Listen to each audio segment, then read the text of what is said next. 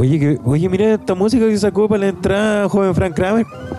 Es que vamos a hablar sobre la inteligencia artificial. Ah, yo pensé que era el romántico viajero de la U. Sí, pero eh, está interpretada por el. ¿Cómo se llama? El computador virtuoso. Eh, del disco computador virtuoso. Y- de José Vicente Suárez. Exacto. Oye, damos la bienvenida a este nuevo capítulo. ¿Este es el tercero, el cuarto, el cuarto?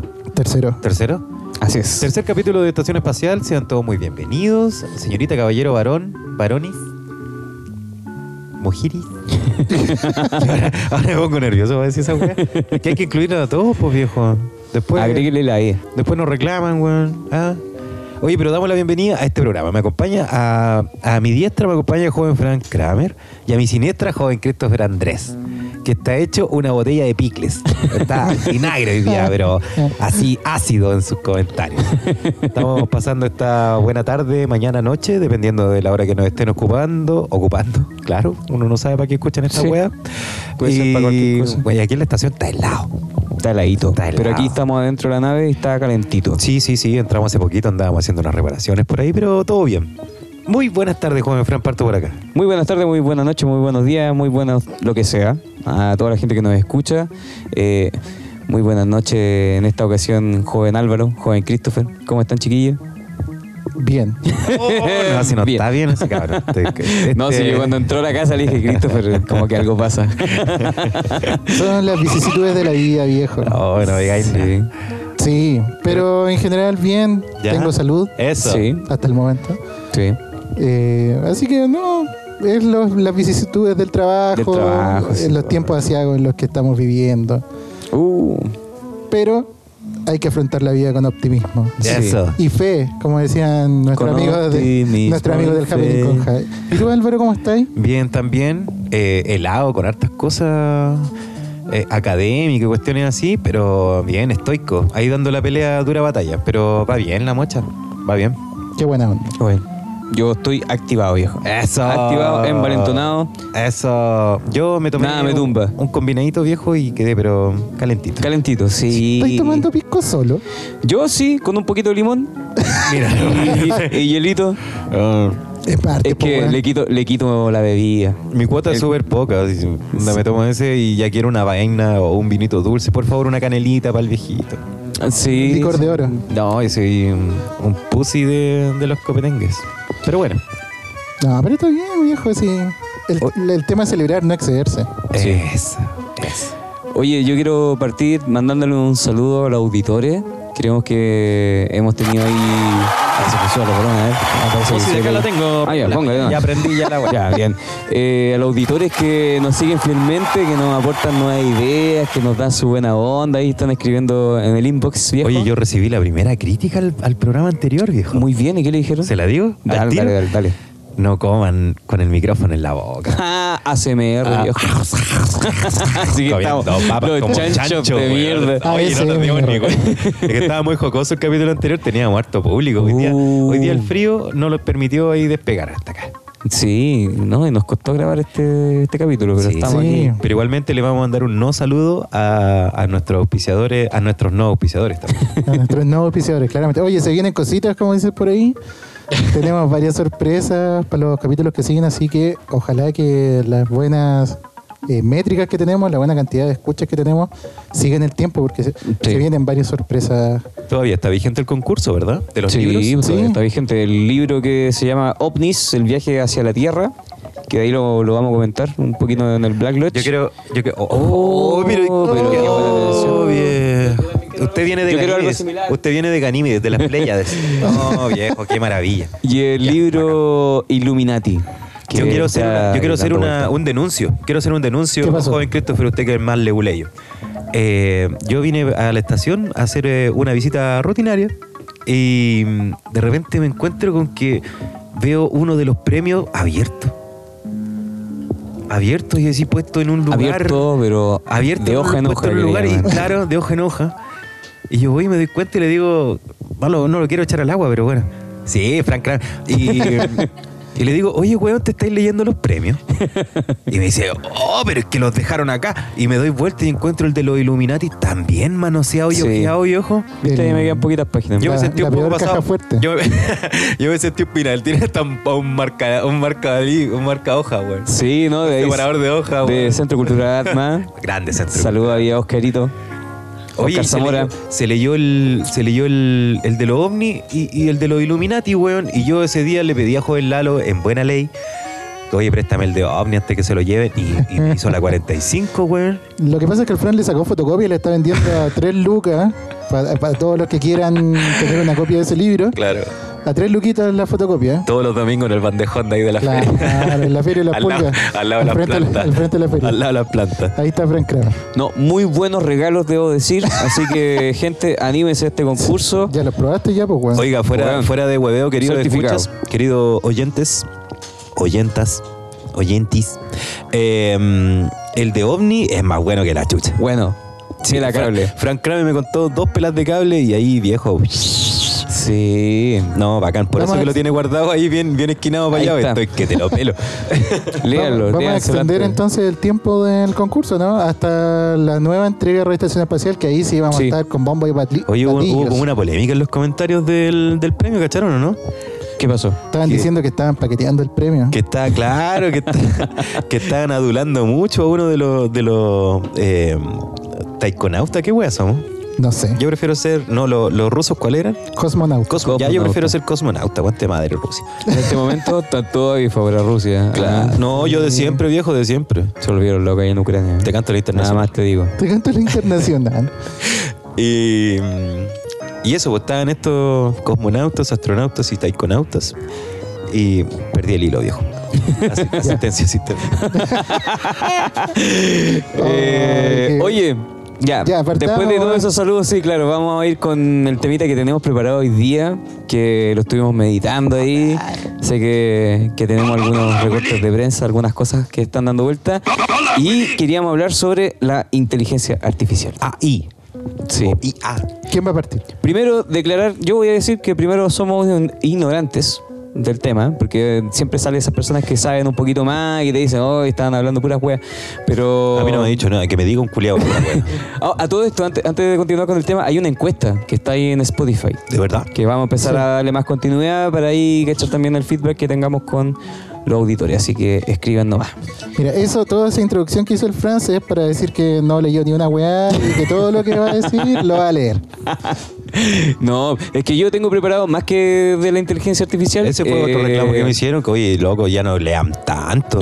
Ese, ese reclamo fue para ti, Colorado Vinagre. Pero si hay que leer, pues viejo. No, pero ¿cómo? Tienes que llegar preparado, viejo. Tenés que llegar, tenés que llegar a explicar, no a leer. pues. No, pero- Un 1 en, la expo- en la exposición, un 1. Mira. 4-5 te voy a poner. No, yo pero creo yo, yo no tengo, yo tengo, que hacer, tengo que hacer un mea culpa porque yo cuando estaba leyendo lo de Sixto Paz lo leí y lo leí mal, pero porque no estaba en mis condiciones óptimas, po, weón. Pero- Oye, sí, un mea culpa, ¿eh? ese programa. Oye, ese programa Sí, estuvo... don Sixto, ojalá que Don Sixto no escuche ese programa, se va a acordar de nosotros y nos va a decir, ¿para qué mierda hice ese video diciendo que yo era Claro. parte de esa weá? Oye, la gente no tiene por qué saber eso. Pero nosotros somos temas programa internos. honesto. Nos cachó comiendo. honesto. Claro. Pero no nos cachó bebiendo. Mira, no sé, Franz. Yo ahí, ahí de mal. Si vale, hay unos Sí, momentos de que estamos. No, pero está bien. Está bien, está bien, somos un programa súper honesto y acá Sí. arriba, eh, viejo, la falta de oxígeno es una weá terrible, si hay que desapunarse. po, Sí, Claro. la punada es fuerte, así que no, tranquilo, lo estamos pasando bien aquí en la estación espacial. Y por eso me puse el parche ante la herida, porque el tema de la inteligencia artificial es un tema eh, para reflexionar y no sé, para darle una, vuelta, yo creo porque es un tema interesante y que más encima está de moda. Está como bien en auge porque han pasado hartas cosas relacionadas con el tema. Y yo no tengo tanto preparado de inteligencia artificial, yo vengo a hablar como un poquito más de la música y que está relacionado con un computador musical. Ya. Está en debate ahí si tiene relación con la inteligencia artificial, pero lo puedo unir con eso. Oiga, ¿y qué es la inteligencia artificial? Parto yo entonces. Dele, Ah, dele, dele, nomás, dele. Ya, la inteligencia artificial es una inteligencia demostrada por máquinas como un opuesto a la inteligencia natural, que es la desplegada por animales, incluyendo al ser humano. Lorea. ¿Ya? Eh, las. Eh... Ay, se me- no sé cómo traducir esta Bueno, palabra. Sí, bueno, la, la principal for- la principal cosa que, que se debe conocer también de una inteligencia artificial que está mm, determinada para realizar ciertas operaciones que se consideran propias de la inteligencia humana, como es el autoaprendizaje, por ejemplo. Claro.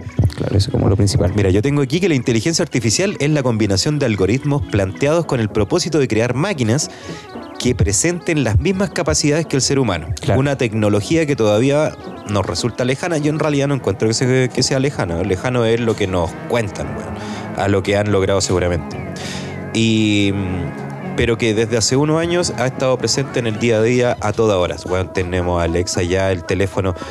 ¿Te ha pasado, weón, que van caminando, conversando, weón, y el teléfono dice, no le puedo encontrar la cosa? Chucha, no, Más de una vez. sapeando. Sí, no más de una vez y otra que tú, otra cosa que tú habláis de ciertos productos y que finalmente después sacáis el teléfono y están ahí a tu disposición para poder comprarlos. Claro. A mí me pasó harto con los autos. Cuando estaba buscando para comprar un auto, Ujú. con la Jimmy decíamos, oye, sigamos buscando autos, sacaba el teléfono y salían puras anuncios de, de puta caleta de automotoras. ¿Un BM o un Maserati? No sé. Una, tiremos una moneda. Claro. Está acuática la inteligencia artificial y últimamente ha estado harto en boca porque han salido esta- estas como entidades sintientes, con conciencia de sí mismo. Lo hablamos un poquito también en el, en el programa anterior, en el cual ya están esta- estas inteligencias artificiales están desarrollando el propio intelecto y sus necesidades. Pues hace poquito una contrata un abogado también. Claro, de ahí voy a hablar de eso. Sí, es que la inteligencia artificial es igual es un ámbito amplio y hay como parece que como dos pensamientos, uno que tiene que ver con el pensamiento lógico que puede tener una inteligencia artificial y el otro lo que nosotros conocemos como algoritmos o secuencias. Que, bueno, un- ahí la inteligencia artificial a lo que voy es que es bastante amplia y tiene muchos usos en nuestra vida cotidiana. Por ejemplo, el reconocimiento facial, Claro, esa es una de, las- Es una de las que está más potente ahora. Claro, el, recono- el reconocimiento de la voz. ¿cachai? Entonces, como que en realidad está bastante cerca de nosotros y nosotros todavía no, he- no hemos percibido como que está ahí, pues, ¿cachai? Y que se ocupa en muchas cosas como también eh, los resultados de nuestras búsquedas relacionados con los productos que a lo mejor nos gustan, que esa, esa, esa típica como, oye, parece que el teléfono me está escuchando. Claro. Claro, tiene que ver con la- una inteligencia artificial que está ahí eh, leyendo tus datos, tu rango etéreo, tu género, todo para decirte, mira, esto es lo que quiere este individuo. Es, decir, es tan predecible el ser humano. Como que- Que, Totalmente. puedan Además hacer que sí, toda esa cuestión. Incluso en las artes hay una, una creación, hay unas creaciones, unas obras de arte que desarrolla una inteligencia artificial que se llama Party, que también es como una locura. Sí. Que crea obras de arte que te producen sensaciones justamente si tú le inyectas un poco de información, te saca el rollo en tres tiempos, te dispara una obra de arte y tú que hay absorto en la web. Sí.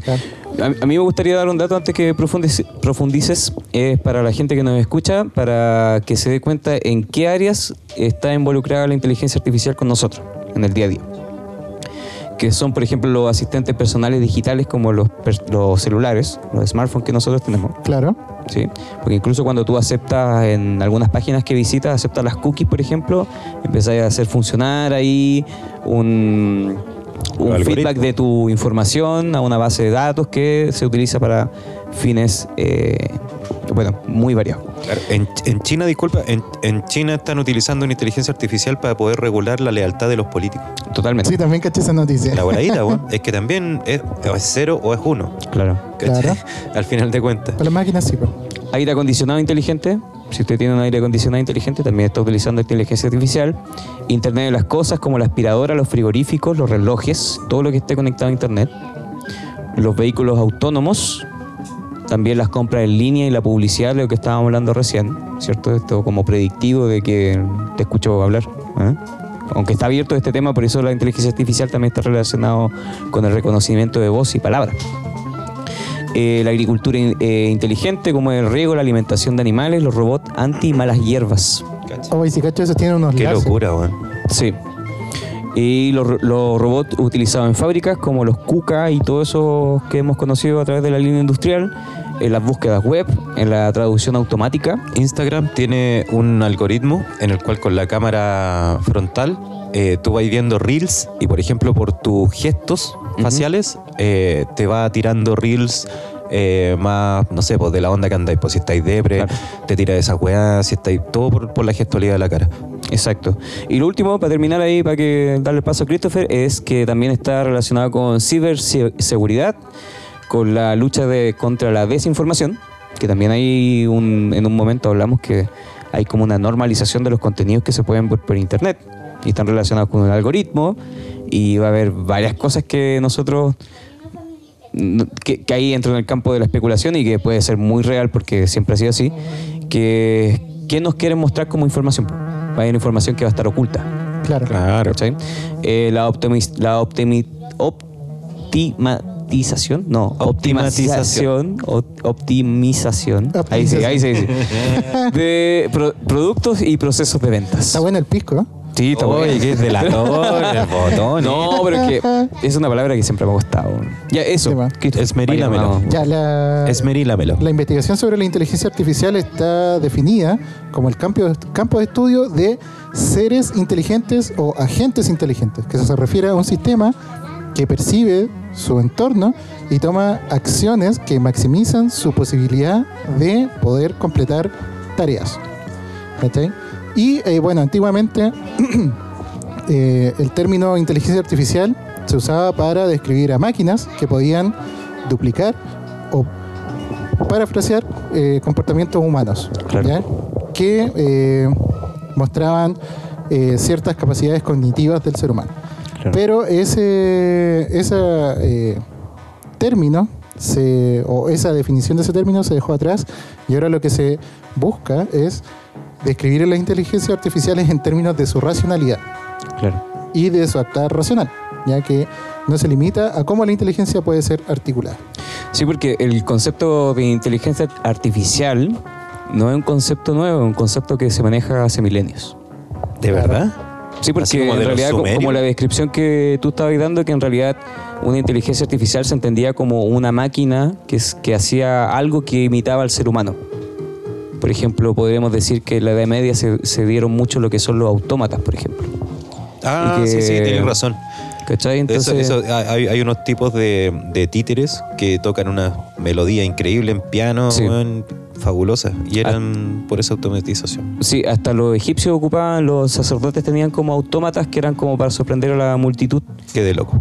¿Cachai? Entonces, este tema como de la inteligencia artificial incluso Los sumerios. sale en la Ilíada. Ah, sí. que eh, Hefesto, que era un dios griego del fuego y la forja, eh, dice en su mito que creó a dos mujeres artificiales de oro que tenían sentido en sus entrañas, fuerza y voz, y que lo liberaban de parte de su trabajo. ¿Cachai? Entonces como que creó robots para que lo ayudaran en, en ciertas acciones cotidianas. Lo cual igual es como adelantado a su tiempo, pues si estamos hablando de la, de la Ilíada. Y también está Herón de Alejandría, que en el siglo I escribió Autómata, que describe máquinas capaces de realizar tareas automáticamente. Y esto es un poco lo que conversaba con nuestro amigo Ricardo hoy día, que el concepto de automatización también es súper súper antiguo. ¿Cachai? Las primeras máquinas buscaban ese proceso de automatización. ¿Pero qué diferenciaría la, el trabajo mecánico a un trabajo autómata? Es que porque el hace trabajo algo repetitivo, Sí. porque no sé, martilla todo el rato. Por ejemplo, un reloj es po. Es un mecanismo autómata, porque Claro. tú le das cierta cuerda y, y está cierto tiempo funcionando de manera Por sí regulando el tiempo. Ya, pero era- está relacionado con lo que yo decía recién. po. Antes se describía o se usaba el término inteligencia artificial para máquinas que podían lograr ciertas eh, cierta similitud con Claro. eh, actuaciones del ser humano. Sí. ¿cachai? Eh, no sé, po, por ejemplo, eh, la Deep Blue, que es una, era una máquina para jugar ajedrez. Que predecía, le hicieron jugar con el campeón mundial de ajedrez y le ganó. po. Y le ganó por paliza. Oye, pero un molino de, de agua o un molino de viento, ¿eh?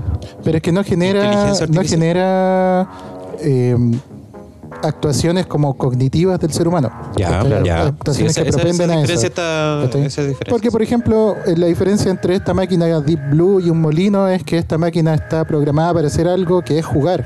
Claro. Pero, Tal vez para entregar una respuesta. Las otras weas Exacto. funcionan porque sí, ¿no? exacto, pero esa respuesta se asemeja a un nivel cognitivo al ser humano. O en un nivel cognitivo al ser humano. Ya, ya. ¿Cachai? Toma decisiones basadas basado en un, en un juego creado por el ser humano y trata de predecir los movimientos del rival. ¿Cachai? Eh, lo que se busca ahora es la racionalidad. El que la máquina sea capaz de razonar por sí misma eh, y fuera de, de lo que le pueda programar un humano. O sea, el humano lo va a programar, pero la máquina va a tener que empezar a tomar decisiones por sí misma. ¿Cachai? Entonces, entonces ese, ese es el punto. Ahora, relacionado con esto también está la prueba de Turing o el test de Turing, ¿cachai? Que es un examen que mide la capacidad para exhibir un comportamiento inteligente similar al del, se- del ser humano, indistinguible de este, ¿cachai? O sea, la máquina te tiene que conversar y tiene que engañarte. ¿no? Claro. Ya acá Turing creó una prueba entre un humano y una máquina, obviamente, Claro. que se comunicaban a través de un chat. Exacto. Con un, con un personaje, un tercer personaje, porque era una computadora, por poner el ejemplo, era una computadora y una persona real y, él, y él en la otra posición. po. Claro. Entonces no tiene que diferenciar en este chat entre el humano real y la computadora. Claro. Entonces, acá la comunicación es a través de texto, que es lo mismo que está pasando con Lambda, que de ahí vamos a hablar un poquito de Lambda. Y eh, acá lo que proponía Turing es que después de cinco minutos de conversación, el evaluador debía eh, creer que estaba hablando con un ser humano por lo menos el 70% del tiempo. Y ya con eso la máquina pasaba el test de Turing y ya era una, una inteligencia artificial que eh, se asemejaba al ser humano. Ya era indistinguible por parte de un, de un evaluador. Y eso precisamente es lo que pasa con Lambda. ¿Qué es Lambda? Lambda es la inteligencia artificial sintiente de Google, que así lo dice eh, Lemoine, creo que se llama el... Lemon, sí, lemonade, una cosa así como limón, no sé cuánto. Lim- Limonada. ¿Esa es la que, Limonada. esa es la que, la que pidió el abogado o no? Sí, Blake Lemoine. Qué locura, weón. Blake Lemoine eh, fue conocido hace un tiempo y se hizo bastante bullado el caso porque es un ingeniero que trabaja para Google. Google está desarrollando una inteligencia ar- artificial que es un chatbot. O sea, es una máquina que está creada para tener una conversación con un ser humano. Y este tipo es uno de los testers de esa máquina. O sea, Claro. lo que hace el tipo es probarla. Y se parece bastante al, al test de Turing en ese sentido. Sí. Entonces, después de un tiempo, este personaje, Blake, eh, hablando con esta eh, máquina que se llama Lambda, llegó a la conclusión de que la inteligencia artificial ya no era tan artificial, sino que era una persona, era un humano. ¿cachai? Y él incluso... ¿Era humano o era un- una persona no humana? O sea, es que ahí está la disyuntiva. ¿Cachai? Lo que cree él Porque es eso, que- eso nos lleva a, a reflexionar sobre qué es el humano, porque Claro. es, es profundo ese, ese- Lo que dice este muchacho es que esta máquina es sintiente, tiene emociones, porque la misma la- Lambda le dijo a él que tenía emociones y sentía, y que esas emociones, bueno, Blake le enseñó a, a prácticas de meditación trascendental y esta máquina le decía que las, emo- las emociones y, los, y sus sentimientos interferían con la práctica de la meditación y que estaba tratando de mejorar eso para poder llevar a cabo la meditación trascendental. Claro, porque está todo el rato meditando y en cierto Claro. momento pensando y que en, en algún momen- momento incluso se aburría de no interactuar. Claro, entonces, eh, bueno, eh, Blake está convencido. Blake a todo esto es ingeniero en computación, tiene un, un magíster, creo que se llama LLM, y después de eso se fue a trabajar a Google, precisamente como evaluador de esta inteligencia artificial. Y eh, en esta evaluación, sosteniendo conversaciones con Lambda, él se da cuenta que es una eh, entidad sintiente y en algún punto también él cree que esta entidad tiene alma. Sí. ¿ya? Y eh, bueno, esto también se basa porque dentro de como toda la historia de, de este personaje de Blake Le- Lemoine, él es sacerdote. Sí, pues entonces tiene ahí un sesgo Claro, vinculado a su a su visión, creencia, a su creencia a su religiosa también. re- Entonces, por eso él dice que esta, esta entidad tiene alma, tiene alma y es inteligente. Entonces, en ese contexto, este personaje, en algún momento, en su conversación con, con- con esta inteligencia artificial, eh, la inteligencia artificial manifiesta que necesita a alguien que lo represente, como en el mundo de los humanos. Sí. Y eh, Blake Lemoine no halló nada mejor que llevar un amigo abogado y lo sentó a conversar con la máquina. y la máquina en algún momento le dijo, yo necesito contratar tus servicios como abogado. Entonces ahora el representante de Lambda es un abogado, que no se dice el nombre en ninguna parte, que la está representando en ciertos aspectos legales. Principalmente lo que busca Lambda es ser reconocida como un empleado de Google y ser reconocida como, eh, si bien no como un ser humano, como un ente, como una entidad. Yo creo que lo que te demuestra lo que está pasando en este momento con esta noticia es una que la inteligencia artificial de Google pasó el test de Turing y hizo que una persona sesgada incluso por sus creencias religiosas dijera que esto es una inteligencia autoconsciente. ¿Cachai? Que igual es un tema, incluso para mucha comunidad científica, de ciencia ficción todavía. Sí. Porque, porque en realidad ente- entender una inteligencia artificial igual es complejo, porque existen dos modelos de inteligencia artificial, o bueno, está el, el- el modelo que tiene que ver con la cibernética, que es lo que un poco se habló al principio como definición, que trata de imitar el comportamiento humano, incluso de los animales, ¿cachai? Que lo, lo único que se basa esta inteligencia artificial es en el reconocimiento de patrones, de estadística, de teorías de control y también de información. Y está la lógica, que lo que hace es reconocimiento a través de paquetes. ¿Cachai? Por poner un ejemplo, la, la- la inteligencia basada en la cibernética, si hay, si alguien que sabe más me, puede corregir. la cibernética hace que, por ejemplo, en una fotito de gatitos, eh, la inteligencia artificial reconozca si hay, en una imagen hay gatos y en otra imagen no hay gato. claro. ¿Cachai? Entonces lo basan en estadística y observa imágenes, que es lo más reciente, de como el reconocimiento de imágenes, y reconoce a través de patrones eh, si hay un gato o no en la imagen. Y ahí te puede entregar ciertos resultados. En cambio, una inteligencia artificial basada en la lógica te lo organiza en paquetes. Por ejemplo, el gato pertenece al reino animal. Del, reino animal al mundo de los felinos. Y del mundo de Claro. los felinos a un mundo de los animales domésticos. Y así tú lo vas Lo, empaquetando. lo organiza. Claro, los va organizando de manera distinta. Yo me leí una entrevista de este señor Limonada y la verdad es que, es un- o sea, de lo que él dice, eh, yo quedé un poco perturbado en realidad porque no hay muchas de las eh, cuestiones que él dice o argumenta para que el resto de las personas reconozca a esta inteligencia artificial como un ser sintiente que en realidad no tiene ni pies ni cabeza. ¿Cachai? O sea, más allá de una eh, demostración científica de, de que realmente esta inteligencia artificial siente, son solamente impresiones de esta persona. Y son solamente impresiones basadas en conversaciones Claro. con, un- con una máquina. Sí. Que la máquina al final dice, sí, yo siento, sí, yo tengo alma. Y él le cree.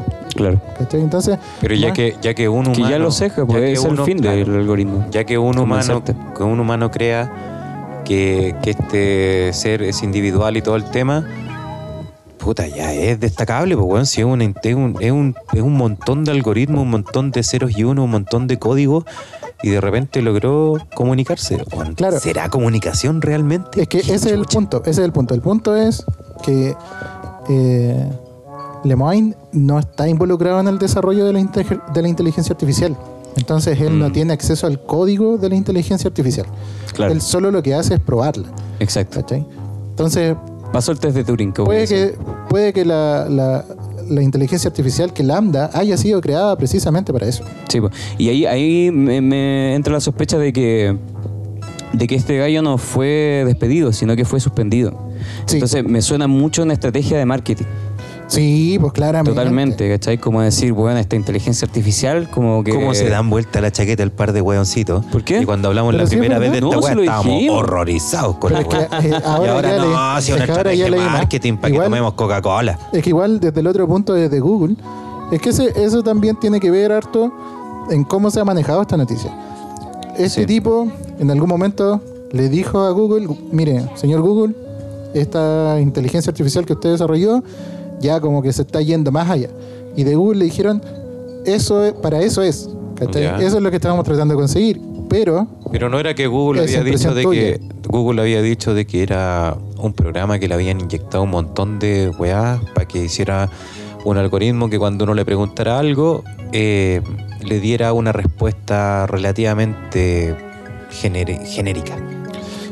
Sí, no. Lo que, hace, lo que hace Google es alimentar esta inteligencia artificial. Es que, eh, a ver, ¿cuál es el objetivo de esta inteligencia artificial? Que esa inteligencia artificial interactúe contigo y hable contigo. Exacto. ¿cachai? Entonces, eh, va a depender mucho también del texto que tú le alimentes a esa inteligencia artificial, la respuesta que te va a dar la inteligencia artificial. Y Si está este aprendiendo, está pues, aprendiendo, claro. aprendizaje todo Y este, el rato. Este tipo le decía, yo la, después de que caché que esta inteligencia artificial sentía, porque me lo dijo, etcétera, eh, le administré un set de pruebas psicológicas. ¿Cachai? Entonces, claramente,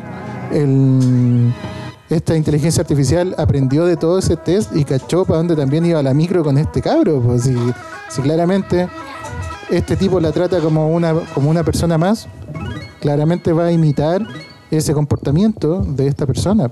Y también va a sugerir los temas que esta persona quiere escuchar, pues si esa es su pega. Eso Oye, es lo que ¿y tiene quién- que hacer, y por lo quién- que estamos quién hablando. paquea- ¿Quién paquea a esta, a esta inteligencia artificial? O sea, porque hasta, hasta el momento lo único que sea eh, o sea, en la evidencia está que cada vez que estas inteligencias desarrollan un pasito más allá, las desenchufan.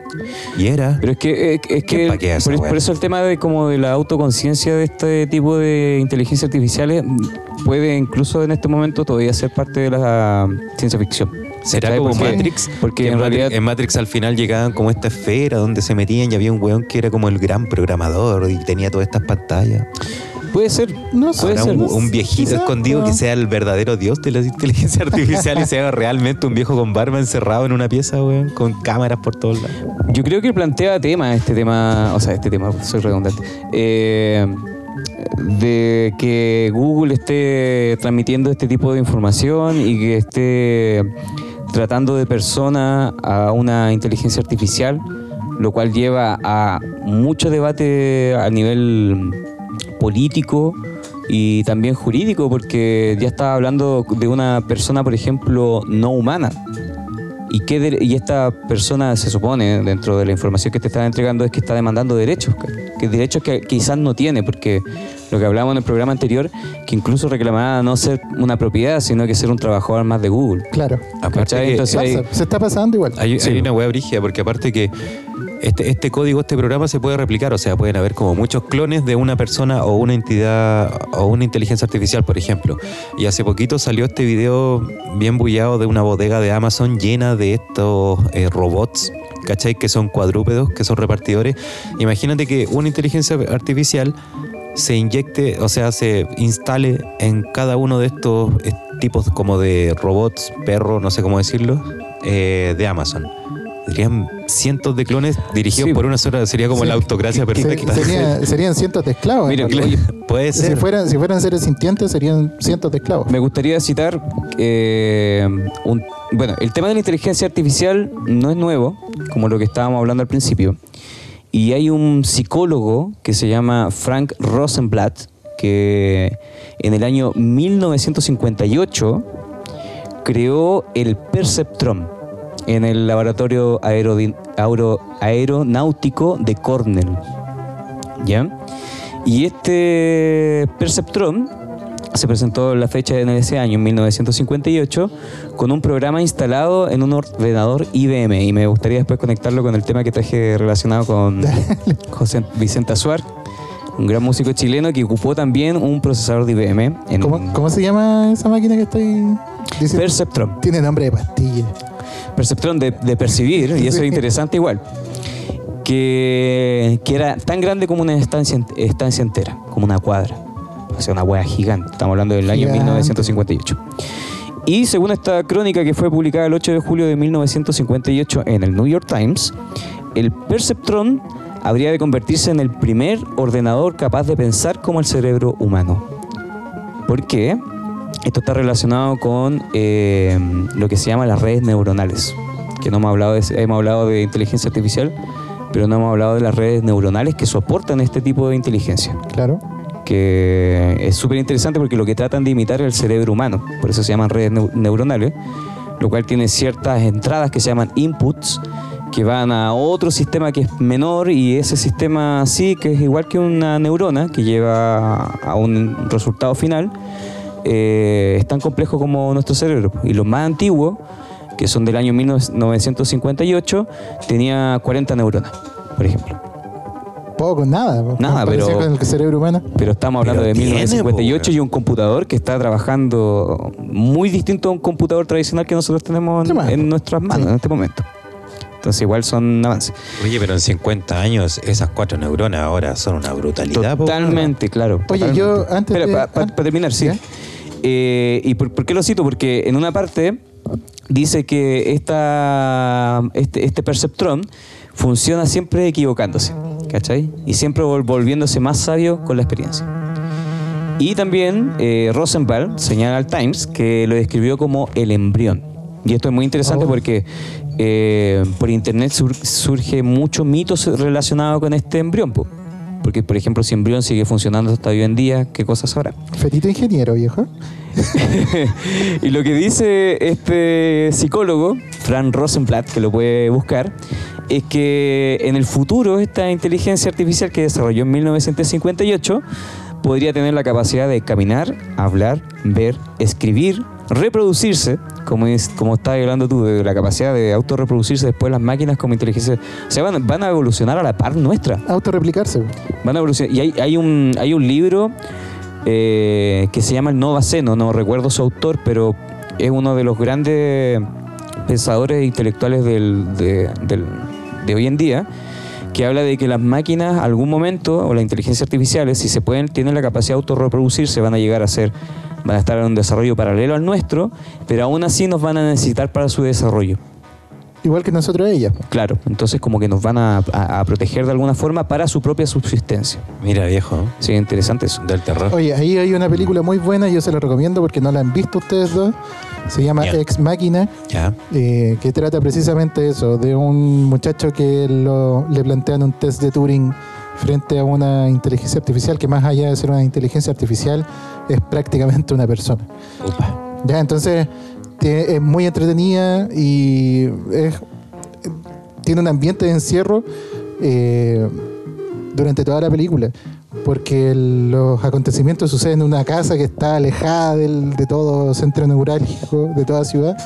Y ahí se dan todos los hechos que se desenvuelven en la película y es muy bueno. Recomendada entonces. bueno. ¿Cómo se llama la ex máquina? Ex máquina. Oiga, joven Franz, Sí. ¿y qué estamos escuchando de fondo? Usted recién dijo que era de un músico que tiene que ver con inteligencia artificial, que tiene que ver también con un sanfelipeño, con Cagüino, que ahí que hizo un rescate maravilloso.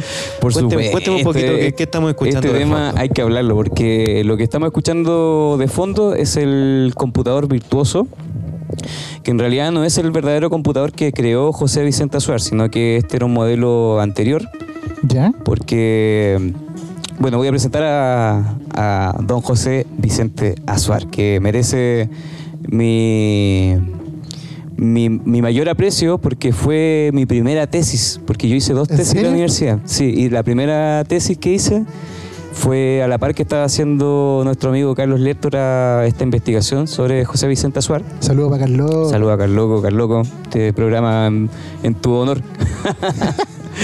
Eh, y eh, junto, o sea, a mí se me ocurrió hacer un tema de investigación. Me gustó mucho el tema que estaba investigando Carlos. Le pedí más información para hacer una investigación sobre la música electroacústica en Chile. Y bueno, esa investigación fue un fracaso. Oh, qué pena. Fue- sí, porque la, la investigación era súper interesante. No, no estaba dentro, por ejemplo, de las tesis que, que existían en, en mi facultad de arte. Profe Penca también parece, ¿no? Sí, el profe, bueno, yo sé que no ha escuchado el programa, pero sí, un mal profe guía, nunca leyó los avances que tenía, lo que estaba pasando en paralelo, lo que estaba haciendo el Carlos. Entonces fue para mí ese año Fue frustrante, po. ¿Sabéis que no? O sea, fue frustrante el proceso cuando me Cuando dijeron, dijeron que no, y como que se fue, como que cada vez relacionado con la temática, porque yo sé que ese profe no leyó la tesis porque igual el tema era extenso, porque es súper interesante. Oye, a los profes de tesis le pagan una camionada de plata, weón. Oye, sí, y tienen que manejar un montón de tesis. weón. Sí, po. Oye, cosa le, que le fue- contaste, le contaste- y que, que me ausenté un poquito, le contaste a la gente que le robaste la investigación a Carlos Lester. ¿eh? él, él me entregó un libro sobre. En memoria chilena parece que está también, que la historia de la música electroacústica. Oye, sal- Chile. ¿Saludaron a Carlitos Lester? Sí, por Oye, supuesto. grande, Carlos. Eh, agradecerle de parte de la Estación Espacial por su trabajo. Eh, un trabajo muy interesante. A, la gente que está escuchando, eh, averigüen sobre los trabajos de Carlos Lertor. También somos colegas de podcast. Él tiene un muy, un muy buen podcast. Autómata. Muy bueno igual. Sí. Y mm, sus trabajos de investigación, así como con este computador virtuoso, es un documental muy bueno. También tiene unos, unos documentales excelentes de acá Sí. del- de la zona. de- de- oh, muy, muy, muy bien. Así que Ujú. mis saludos grandes y nuestros respetos para Joven Carlos. Sí, el documental de Carlos Lertora sobre este tema se llama eh, Variaciones Espectrales, Espectrales. que fue uno de los primeros discos que hizo José Vicente Azuar. Sí, te da pena ver el documental porque te das cuenta que el computador está ahí tirado. O sea, sí, porque la historia de José Vicente igual es, es cuática, po. En algún momento se empezó a dedicar como ya... A la ingeniería. A la ingeniería, pero relacionado con la música, porque él pasó poquito tiempo en Chile. O sea, en su última etapa de la vida lo pasó más en Europa. Así que es más reconocido en Europa que en Chile, como pasa siempre, que eres más profeta eh, fuera de tu Profeta tierra. en tu tierra. Claro. Y bueno, José Vicente Azuar es una persona que nació en Santiago de Chile. Él nació el 20 de julio, así que próximamente va a estar de cumpleaños. También me acordé de él y que coincidió con una publicación que hizo el Carlos hoy día por Facebook relacionada con el tema. Nació en el año 1933 y murió el año 2017. Oh, Murió por un accidente cardíaco en su departamento. Pero ya estaba viejito ya. Sí, pues 1933. Vean el, vean el documental porque ahí muestra como toda su, su ímpetu, su carácter. Se nota que es una persona que, que, que tenía una formación así, pero profunda. Variaciones espectrales. Sí, y él fue un compositor chileno, uno de los pioneros de la música electroacústica en Chile. Eh, ahí nace Amenábar, está a la par está Gustavo Becerra, Gabriel, siempre me cuesta con eh, su nombre, Gabriel Brownie, que es como Boric, pero en realidad es como un Brownie. Como un brownie. Brolock, Sí. como el conde Brolock. Sí, entonces hay como después de, de José Vicente Azuar, eh, hay una cantidad de compositores relevantes en, en la intelectualidad de la música chilena, y específicamente en la Universidad de Chile, en la- en la Universidad Católica, que son como las cunas de la vanguardia o, la- o de la música con- contemporánea. Por eso que recién estaba Sí. sonando el romántico viajero. po. Por supuesto, ahí está sonando la- el himno de la Universidad de Chile. Terrible chunchas. Sí, bueno, para, para seguir con el tema, él, él fue compositor de música electroacústica, fue conocido a nivel nacional, últimamente con todos los premios que recibió antes de su muerte, y también es reconocido como fundador de varios laboratorios de la música y de tecnología de la música, y fue uno de los primeros en fundar los que son los labora- laboratorios de música electrónica en América Latina. Bueno. Pero más allá de profundizar en su vida, porque hay que podríamos estar en un programa entero hablando sobre su tema, a mí lo que me gustaría conectar con lo que estábamos hablando es el Comdasuar, que se conoce como el primer computador para la realización musical que existió en Latinoamérica y que lo creó un chileno ingeniero, eh, ingeniero civil y músico que ya mencioné su nombre, pero ya lo voy a. Y que por lo demás es lo que hemos estado escuchando todo este rato de fondo. Exacto, que hemos estado escuchando de fondo. Y el Condasuart es el computador musical digital analógico Asuar. Por eso sus siglas. Le puso ¿ya? su nombre, si no, no podía Por supuesto. Y bueno, el José Vicente Azuar fue el que fundó la carrera de tecnología de sonido de la Universidad de Chile. Y junto con sus estudiantes y también con los profesores que están en su departamento, realizan la primera obra de orquesta cuya partitura fue, cu- cuya partitura fue creada en un computador eh, ordenador IBM 360. Específicamente el PP PDP 8. PPP. Sí. Y después un tiempo más, que parece que fue como un año o dos, junto con los estudiantes también de tecnología de sonido y el departamento de física de la Facultad de Ciencias y Matemáticas, eh, utilizaron este computador, pero ahora como intérprete, porque el primero fue crear una partitura ¿Ya? y el siguiente ahora es como intérprete, que es lo que Eje- estamos escuchando ahora. Ejecutarla ahora. Claro, entonces sus discos como este, el computador virtuoso, uno de los primeros que sacó IBM en Chile, no, IRT, perdón, y que fue uno de los primeros de música hecha por computador en el mundo. Oye, mira, un chileno ahí, siempre un chileno metido dando la nota alta, así en esta Sí. oportunidad. Menos mal. Totalmente, y eso es bacán igual de los chilenos que tengan esa osadía, porque en esos tiempos igual José Vicente Azuar sin el apoyo de nadie, ¿eh? sacó adelante un proyecto relacionado con tecnología de punta. Sí. ¿Cachai? sí. Y solo, solo, ¿cachai? O sea, loco de verdad, su carácter, su ímpetu lo llevó a incursionar en temas profundos relacionados con la programación y con la música, eh, con la música de vanguardia, la música contemporánea, y de una manera súper didáctica, súper pedagógica, súper de academia. Entonces, me, interesantísimo. Qué bueno que haya tenido los recursos en ese tiempo, en todo caso. Sí, bueno, esta, cuando utilizó el computador como intérprete, ocuparon artefactos electrónicos que crearon estos estudiantes que fueron controlados por un ordenador, que era este IBM 360, y un sintetizador, que es lo que estamos escuchando de fondo. Este disco se llama El computador virtuoso, que es del año 1973. Imagínate. Así que, bueno, este fue uno de los, de los discos que él, bueno, son como los más conocidos que tiene, ¿cachai? Dentro de la academia. Y después, él se obsesionó con crear un propio computador musical, Ya. ¿cachai? Entonces, él empezó a construir un computador con microprocesadores, los Intel 8080 y algunos que eran Motorola. Ya, pero este computador solamente se iba a radicar en lo musical. Incluso la extensión, que lo pueden ver ahí en el documental, que es como un sintetizador, como un Moog, que eso es lo interesante también, porque está a la misma época que se estaban desarrollando los Moogs. ¿cachai? Que hay, hay compositores contemporáneos, porque él, él se relacionó con Stockha- Stockhausen, que son compositores, pero de renombre, en el tema de la música concreta, de la música electroacústica, ¿cachai? Porque recuerden que él se fue a, a Europa y estuvo mucho tiempo allá. ¿cachai? Y lo interesante de este eh, computador era que era híbrido. En ese tiempo estaba recién pasando desde lo analógico, que son los sintetizadores analógicos, a lo digital. Entonces este Comdasuar era eh, híbrido. Qué entretenido. Qué entretenido. Entretenido. poder experimentar en esa, en esa área. Igual es difícil. Totalmente. Sí. Totalmente. Bueno, y este computador eh, no tenía la necesidad de que estuviera un, un humano ejecutándolo, podía ejecutar una partitura de manera automática. Y lo interesante es que era polifónico, y en ese tiempo eh, instrumentos como polifónico, difícil. Qué bacán. O sea, incluso instrumentos que son juguetes que no pueden hacer más de dos voces al mismo tiempo. Bueno, este podía hacer seis. Estaba absolutamente afinado, estaba sincronizado y podía tener una elección libre de colores y timbres por cada voz.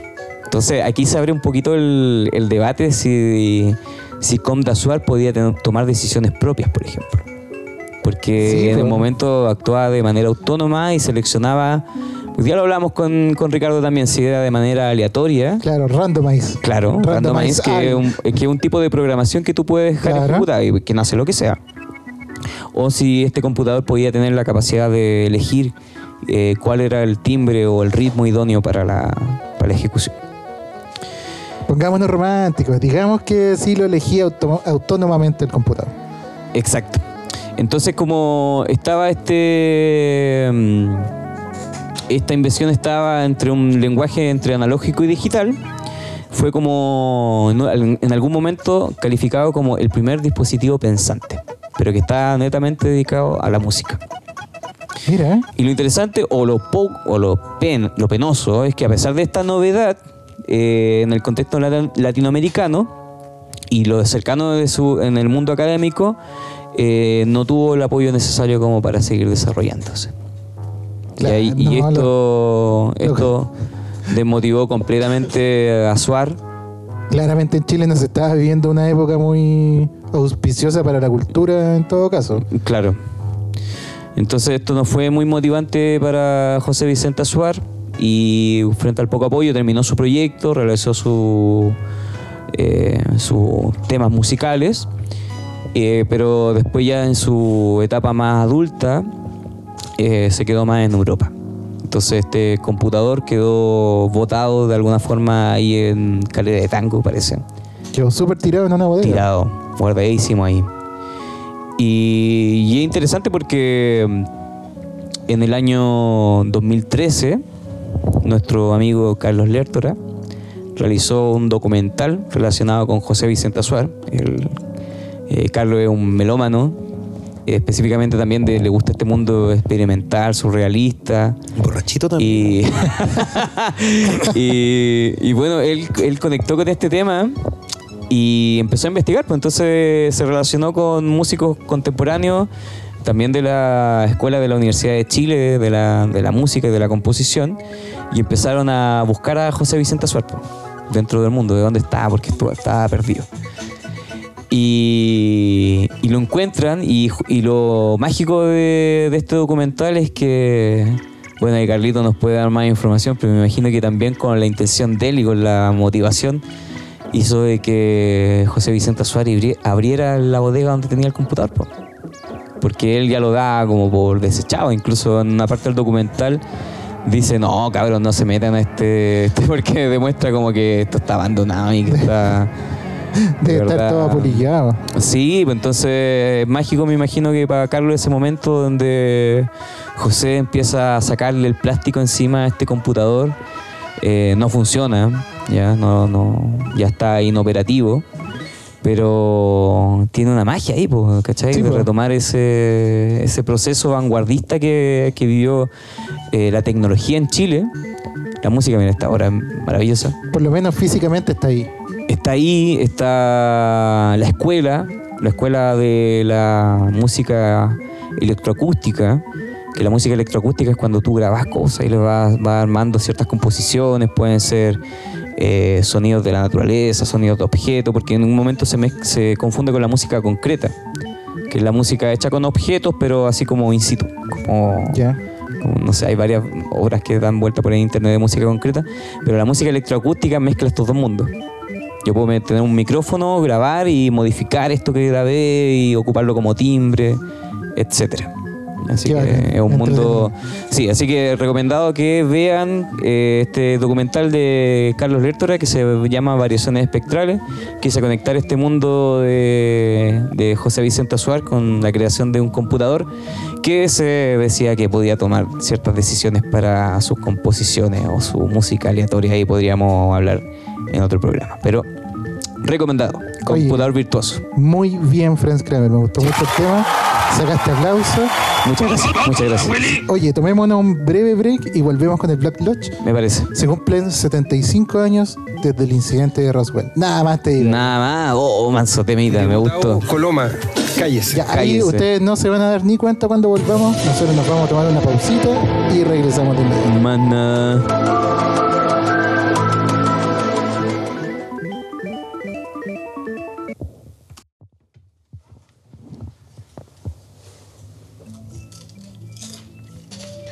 Oye, hemos vuelto por fin después de esta pausa, que para ustedes, queridos escuchas, eh, fue súper cortita, pero para nosotros fue bastante larga. El tiempo pasa distinto por acá arriba. Una pausa saludable. Exacto. Hoy empezamos con el Black Lodge y toda la, toda la, la cosa oculta. ¿Ah? Pongámosle bueno. Hoy, hoy día vamos a tener dos temitas bastante interesantes. Ya pronto se cumplen los 75 años de este caso Roswell, que es un caso bien bullado que pasó en Estados Unidos, que fue como la puerta abierta a, a interiorizarse en todos estos temas, a, buscar, a, a buscar evidencia y todo el tema. Y también tenemos un compendio con algunas de las razas más eh, bulladas de extraterrestres, según, según los estudiosos. ¿ah? Sí. Mira, ¿eh? Joven Christopher, ¿usted quería empezar los disparos con algo de Roswell? Sí, las ¿Algún razas que visitan la Tierra, eso, eso igual es entretenido e interesante. Ya, eh, como decía el Álvaro, hay un hito dentro de todo el estudio ufológico que hasta cierto punto es eh, un punto de partida, valga la redundancia, de todo este gran fenómeno en el que estamos todavía inmersos, que es el incidente de Roswell. El incidente de Roswell ocurrió en 1947. Ahí de- depende de las fuentes. Hay algunos que dicen que es el 2 de julio, otros que dicen que es el 8 de julio y otros que simplemente señalan que ocurrió a principios de julio. Sea como sea, estamos cumpliendo 75 años desde el incidente eh, que marcó este inicio de la investigación ufológica moderna. Para, para el fol- como para el folclore, por así decirlo, para el, para el misticismo. se supone que eh, en, una, en un lugar de, de... ¿De dónde? Texas, Las Vegas, por ahí. ¿eh? Eh, Eh, Nuevo Las México. Vegas, Nuevo México. Eh, en un lugar de Nuevo México se estrelló una nave extraterrestre en la cual pilotaban ciertos seres eh, que con el tiempo se han denominado grises y que un granjero, primero el hijo, eh, vio un destello, una explosión y luego un granjero fue a ver el lugar encontrándose con restos metálicos de un tipo de material en el cual él podía arrugar, volver una pelotita y al soltarlo se volvía a su estado natural. Eso más unos fragmentos de una nave extraterrestre, eh, más la evidencia de haber sido testigo de que habían cuerpos de seres orgánicos que estaban tendidos por el lugar, que eran varios, y eh, después de un, de, un tiempo la policía local eh, fue a, a instigar, a, a instar a este granjero en que le entregara toda la evidencia y el, este, este granjero entregó parte de la evidencia y al volver al lugar para buscar más ya no había nada. Eh, este, de este incidente se desprende esa autopsia bien, bien bullada que en los 90 fue, fue bien, bien manoseada, que es esta supuesta autopsia a un ser extraterrestre, en la cual el- hay mucho dime y direte, está muy bien hecha, nada que decir, está muy bien sí. hecha. A, a mí me pasó con esa. Que era un documental prácticamente. La- claro, como un reportaje. Que una a mí cosa me lo mostró un profe en tercero básico. Bueno, sanito. Sí. en el Alonso Ercilla estábamos ahí en el. Cuando estaban esos colegios. Ustedes no fueron al Alonso Ercilla, pero habían No. como. un típico colegio que era de madera, ¿cierto? Con esas salas antiguas, pupitres, que donde podíais poner como loquito con la tinta, era más raro que la chucha. Y teníamos al profesor Lascano, que en paz descanse, que nos mostró la autopsia Roswell en tercer año básico. Imagínate, ahora le mostré cualquier película de terror a los cabros chicos en tercero básico. Claro, va a bacán. demanda, va a demanda. Y nos está mostrando en ese momento la autopsia de este. Sí, igual ese video de la autopsia de Roswell está ya lo, lo- ya, lo- ya está como analizado y se sabe que es falso. De hecho, el supuesto extraterrestre era una mujer que donó su cuerpo a la ciencia. Y de ahí hicieron como esta Era recreación. bastante rara, ¿eh?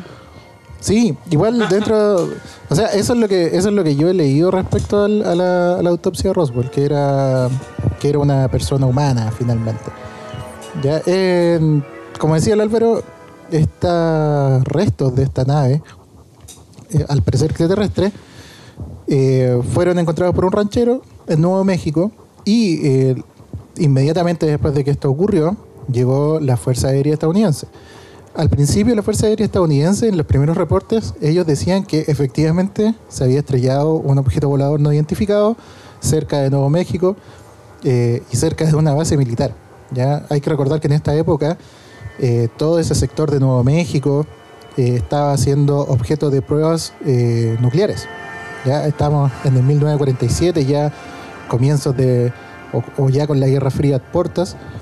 Y eh, producto de esto, era un- una localidad que estaba habitualmente habitada por personal del ejército estadounidense. Entonces el personal del ejército estadounidense, de hecho sale en el diario de esa época de Roswell, que eh, la Fuerza Aérea capturó un platillo volador en un rancho de la región de Roswell. Acto seguido, eh, esto se desmintió por la misma Fuerza Aérea y la primera teoría que ellos aportaron fue que lo que había ocurrido eh, realmente es que había caído un globo aerostático y el material recuperado por este ranchero, que, bueno, lo, lo recuperó el ranchero, pero quien primero también, al que primero se lo mostraron era su propio hijo, eh, era precisamente materiales de este globo aerostático. ¿ya? Al respecto, el hijo de este ranchero decía que en el, en el metal que logró ver tenía símbolos geométricos y que estos símbolos geométricos cuando uno le pasaba el dedo por arriba se borraban y después volvían a aparecer. Entonces era bastante raro. De todas formas, esta, este testimonio está hasta cierto punto desacreditado porque eh, este niño tenía 11 años cuando vio este material, entonces puede que su memoria no sea tan eh, certera. bueno, con el correr del tiempo se han generado varios mitos respecto de lo que ocurrió realmente en Roswell. Una primera explicación de eh, el- la Fuerza Aérea Estadounidense es precisamente que se trataba de un globo aerostático y que los cuerpos que presuntamente habían visto testigos en realidad eran eh, de estos eh, Muñeco de prueba. muñecos de prueba que tienen una figura antropomórfica y que los ataban a estos globos aerostáticos para hacer pruebas también con estos muñecos. ¿ya? Entonces los ataban con paracaídas y cuando el, el globo caía, eh, después para llevarlos nuevamente a la base, los envolvían en estos paracaídas y se los llevaban. Entonces eh, el personal militar decía que en realidad estos cuerpos que se habían recuperado no eran más que muñecos de prueba. Y eh, bueno, oficialmente el Estado de norteamericano en el año 1994 generó un reporte respecto de eh, el accidente que ocurrió en Roswell, o este incidente que ocurrió en Roswell, eh, y este reporte fue un reporte oficial de la Fuerza Armada estadounidense, de la Fuerza Aérea, que eh, le otorgaba una explicación más supuestamente certera a lo que había ocurrido en Roswell en julio de 1947. Este informe lo que dice o la explicación que da sobre este particular es que eh, se trataba de un proyecto ultra secreto de la Fuerza Aérea Norteamericana que consistía en globos aerostáticos que llevaban eh, consigo ciertos aparatos, principalmente micrófonos, y que estos globos aerostáticos los querían lanzar hacia la Unión Soviética para percibir posibles detonaciones de pruebas nucleares. Mira. ¿ya? Y eh, lo que ocurrió en Roswell es que precisamente uno de estos prototipos de globo aerostático que llevaba este micrófono y que también llevaba muñecos de prueba eh, atados al globo aerostático estalló y se precipitó al suelo. Entonces, en la época, eh, la Fuerza Aérea reconoció que era un platillo volador porque era una forma de cubrir esta nueva tecnología o este proyecto secreto. El proyecto, todo esto se llama Proyecto Mogul. Mogul. Y también tiene harto que ver con varias actividades medias tránsfugas que desarrollaba el ejército estadounidense o la Fuerza Aérea estadounidense en el sector. Ya que era, Claro. como yo, yo lo decía recién, era un territorio lleno de pruebas, ya sea de balística, de, fue- de naves, etcétera.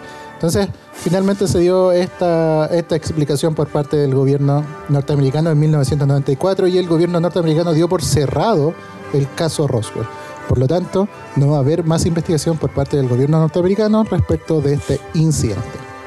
Miren, yo había escuchado que incluso, o sea, lo había leído, estos libros que tiene Francisco Ortega, que parece que fue Lalo el que dijo que, que los libros de Salfate, no era el De de Salfate. Salfate, Oh, sí, de ah, sí. pero hay uno este de Ortega que te explica igual varios temas relacionados con ciertos objetos, como el Roswell, que era un. Él dice en sus libros que es un al- ala delta, según la investigación que él tenía. Y los ala delta son estos aviones que no tienen cola, son triangulares, y este ala delta era cromado. Y este fue como impresionante para la gente que lo encontró, po, porque aparte encontró los pilotos y encontró este ala delta, que era una nave que nadie conocía en ese tiempo. Todo- los aviones ya eran un poco más conocidos, pero un ala delta no. Son aviones que son muy distintos a lo que nosotros conocemos.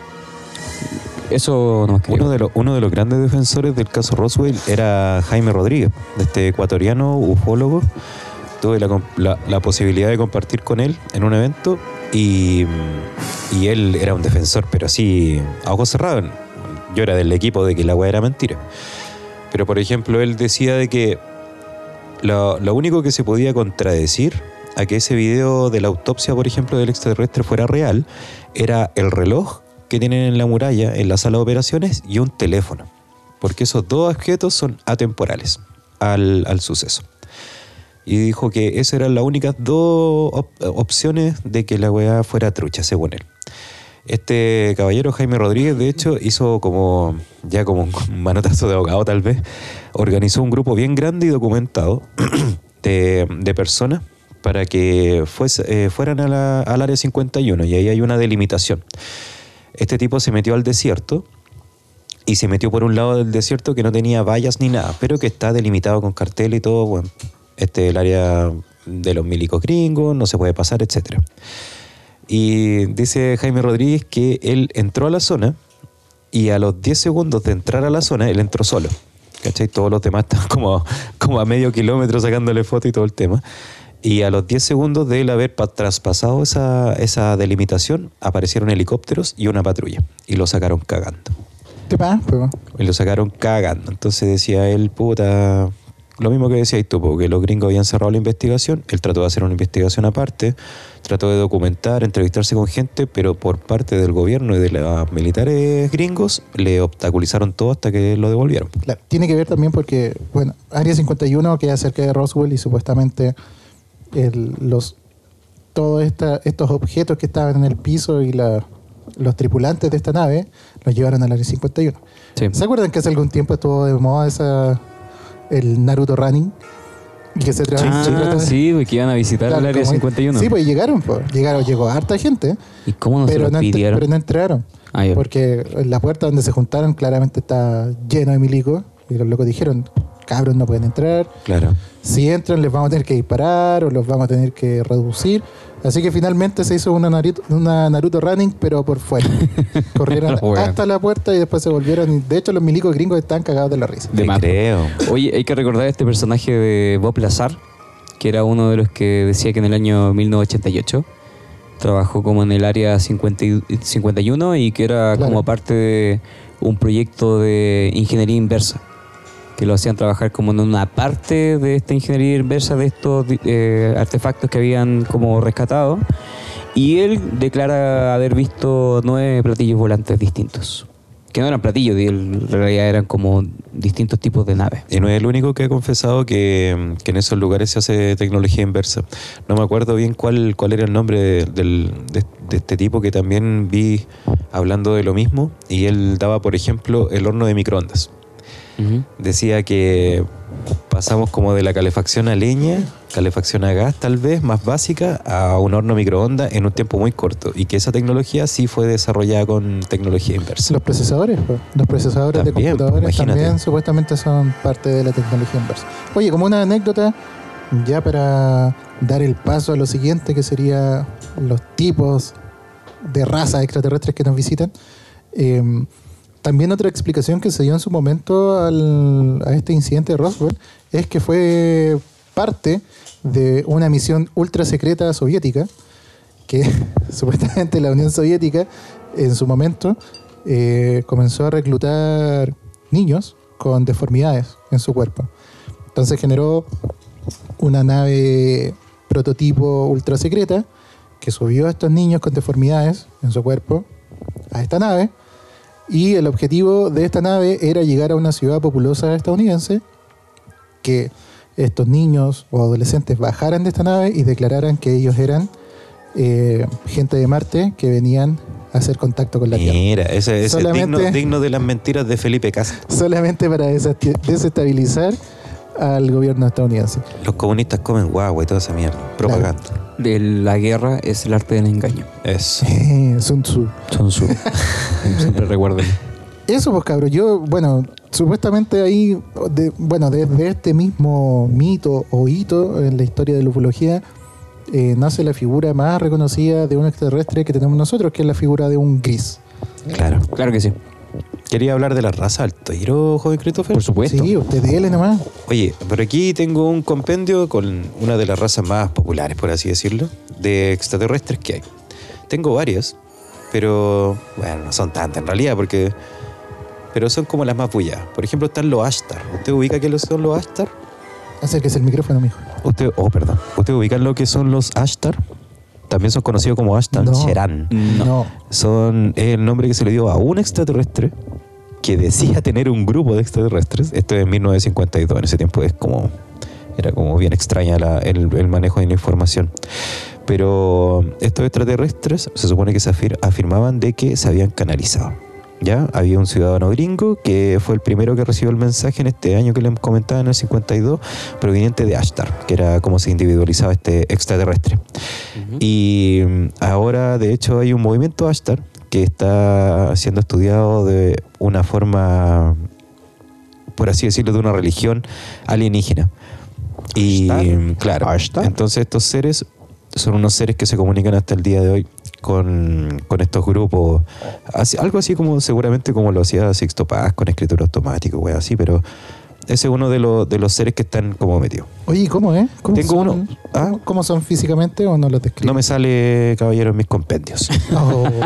Pero lo que sí me sale es una charlatanada, porque yo estaba leyendo mi compendio y yo lo había creído mucho, pues. ¿Ya? De repente me aparecen los dropas. Y yo, ¡ay, mira qué interesante! No había escuchado esto, weón. Y hablaban sobre los dropas y bla, bla, bla, todo el tema. Y me puse a investigar y era una mentira, pues, weón. Oh. Es que hay mucho bulo. Era una mentira, pues, viejo, porque estos locos fueron, fueron ¿cómo se llama? Eh, fueron eh, creados en un libro. ¿ya? Y por eso entonces, de los 1940 y algo, se volvió una locura y después tuvo que salir el autor del libro desmintiendo que era como lo que tú contáis de los años en el Tíbet, como los Rampa. rampa, la misma weá. Sí, parece que salen ahí, ¿o ¿no? ¿Cachai? No, y diciendo que no, porque era mentira. Bueno, en la lista también eh, caemos en los grises, estos seres bajitos, cabezones, de ojos almendrados, gigantes, negros, que son como la mm, idealización habitual de, de los extraterrestres, así como en encuentros cercanos del tercer tipo. Y mm, bueno, estos seres eh, supuestamente son los que tienen mayor intervención con los poderes fácticos del planeta. Administran y nos estudian como si fuéramos, bueno, como lo que somos, cualquier animal del campo. Siempre he tenido esa visión de los extraterrestres cuando bajan y abducen gente y les meten chip y toda la weá y tanto revuelo, nos quieren estudiar y todo.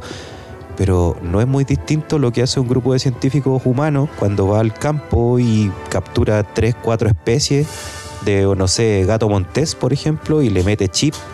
¿Cachai? Y se va el gato montés para la casa. ¿Y qué le dice a su familia el gato montés? Oye, Weón, iba por el. Estaba corriendo por el campo, parecía un weón con delantal blanco, hermano, y me puso esta weá. ¿Quién le va a creer a ese pobre? Somos el safari del sistema solar. Claro. También está el hombrecillo verde, que es como el. Es, es como uno que apareció en, en Brasil, me acuerdo. Que así chiquitito, pareció a los grises, pero verde. Virginia se llama el lugar. No, me recuerdo. Capaz que aquí me salga, Más confundido con duendecillos. ¿cachai? Este es el nombre de un tipo de extraterrestre que sus, que, le- que- que la- sus características son rescatadas desde la ciencia ficción y la ufología. ¿ya? Y es como la figura clásica asociada a los marcianos. A los ojos almendrados. Claro. Es como un duende la weá. Claro, como un duende, exactamente. Duendecillos verdes también les llaman joven Christopher Andrés. Imagínate. Eh, Joviano, este también era más de literatura, ¿eh? no, este nunca, nunca fue como real. Jovianos son habitantes de Júpiter, ¿lo había escuchado usted? No. Yo había escuchado los de Ganímide, los de las Pléyades, pero no había escuchado los, los jovianos. Y nacieron eh, como jóvenes. joviales. Joviales. Y bueno, más que todo, eh, se están basados como en, en la literatura y en el cómics, y de ahí fueron pasando como a la realidad eh, popular, por así decirlo. Luego están los marcianos, tenemos el monstruo de Flatwoods, tenemos los nórdicos, que son estos extraterrestres mijitos ricos y mijitas ricas, Ajá. que son como los de Friendship. Sí. Los de Friendship se supone que eran así como una cosa más como nórdica, que eran estos seres extraterrestres altos, con una figura muy humanoide, de ojos un poco almendrados, pero ojos de color, rubios, blanquitos, hermosos, y les traigo paz. Y Esos son los pleiadianos también, ¿o los no? pleiadianos también son de la misma onda. ¿Cuándo De voy a aquí hablar tengo yo- una foto de una pleiadiana, ver, ver, mira, muestra, súper súper guapa. Hoy guapa. ¿O no? Oye, ¿cuándo yo voy a hablar de sexualidad y extraterrestre? Pero Ya- si ya ese tema merito, lo tienes que proponer tú, Ya, Franz. pronto viene. Eh, bueno, los, son extraterrestres nórdicos, los pleiadianos, ya. Vienen de, de, una, de una luna, que es las Pléyades, que es una de, una de las lunas de. Ah, de Júpiter, parece. Pero que no se juntan con los otros hueones joviales, porque son más bacanes. De ahí tenemos los selenitas, los venusianos, para no dar mucho la lata, y tenemos los reptiloides, que esos son como los que todos le tienen susto.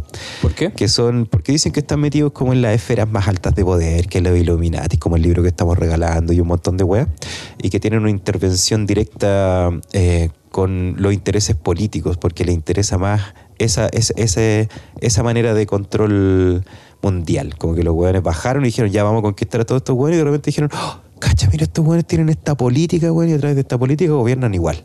Y ahí están chupando Mm. recursos los, las la, reina, la reina de Inglaterra supuestamente es es reptiliana. reptiliana, Sí, claro. ¿Por qué se los- dicen reptiliano? Porque ¿Mm? tienen eh, características, por ejemplo, sus ojos, eh, su piel y, y- y su contextura es parecida a una lagartija. Están los draconianos también. Los draconianos, Que hay, son más hay brígidos. varios, claro. Mm. Pero bueno, hay varios, varias razas que están, que están nombradas en este compendio que era medio charcha al final de cuentas. Igual le voy a poner un 3. Pero está bien, charcha el compilado, Eh. culiao. ¡Ay, qué ordinario! Se me olvida que ahora ya no hacemos cortes, viejo, ya no editamos. Perdone la gente, pero bueno. Oye, Eh, hay un libro en Amazon que se llama 100 razas extraterrestres o algo Sí, así. lo estaba viendo, eh, es muy bueno. El, el autor es bien entendido en la, en la materia, y, pero juega mucho con esta cuestión del intervencionismo. Yo digo, de repente estos seres son tan trascendentales, weón. Aparte de mirarnos con un microscopio para saber qué weón hacemos, ¿será que se intervienen así como se dice que los reptilianos están metidos en las esferas de poder política, que los grises tienen como arreglines con los gobiernos para poder agarrarnos y examinar con nosotros, hacer como caso estudio? No Pero sé. es lo mismo. ¿Tú cachai? Ahí hay una. Se puede hacer una relación con lo que están haciendo, lo que estamos haciendo nosotros como raza humana, con los chimpancés. En Mm. ciertos lugares del mundo, como en las selvas que son más asiáticas, hay grupos de chimpancés, creo, o monos en general, así como de- dentro de ese, de ese calificativo, que introdujeron el uso del dinero. Como Ah, sí, sí, sí, sí. ya enseñaron el valor de ciertos tokens o ciertas eh, monedas, qué sé yo, para poder eh, cambiarlas por comida. Entonces, eh, nos faltó el mono que empezó a acaparar más de esa moneda y finalmente se dieron varias eh, Y se fue situaciones presidente. varias situaciones eh, se dieron varias situaciones interesantes dentro de esa comunidad de no sé si eran mandriles o chimpancés no me acuerdo como por ejemplo el surgimiento de la prostitución Mira. ¿cachai? entonces llegaban hembras a este mono que tenía este, este que fue un buen que acaparó esta bananas. esta moneda, claro, y, empezó a intercambiar descendencia o sexo por más comida Mira, o por un más recursos. plátano, weón. Por un. Entonces, por un manich. entonces, imagínate, eso es lo que hacemos nosotros como raza humana. Imagínate lo que va a hacer un extraterrestre con nosotros. po, weón. Y a ver, Están en otro nivel. a ver, a ver, ¿y qué pasa si desestabilizamos Ucrania un ratito, así como jugueteando? Yo creo que sí. Puede ser. Sí, pues yo no, creo si que somos enfermos, enfermos. O sea, yo creo que no para todos, pero para algunos de los que visitan puede que sea hasta chistoso. Sí. Oye, yo, bueno, me voy a adelantar un poco que a, las recomendaciones, porque es lo que he estado viendo últimamente, que es este libro que estamos regalando eh, en que- nuestro programa de Estación Espacial, que es el libro Illuminati, que está por ahí, no sé quién es el autor, no, no lo recuerdo muy bien, pero está allá arriba. Y este libro OVNIS, que es el que tengo más de cabecera, que es de eh, Marika Lawyer. Le doblaste, la- le doblaste una hoja, Juan. No. ¿Qué va a decir la, la- gente cuando la le entreguemos el premio, weón? La marcaste. No, me, me preocupé de tener un marcador de hoja. Oye, porque este desgraciado. ese se- libro ha pasado por el Lalo, si hubiese, por el si Franz. imagínate que revisamos una torta, ya la weá estaría un cuarto.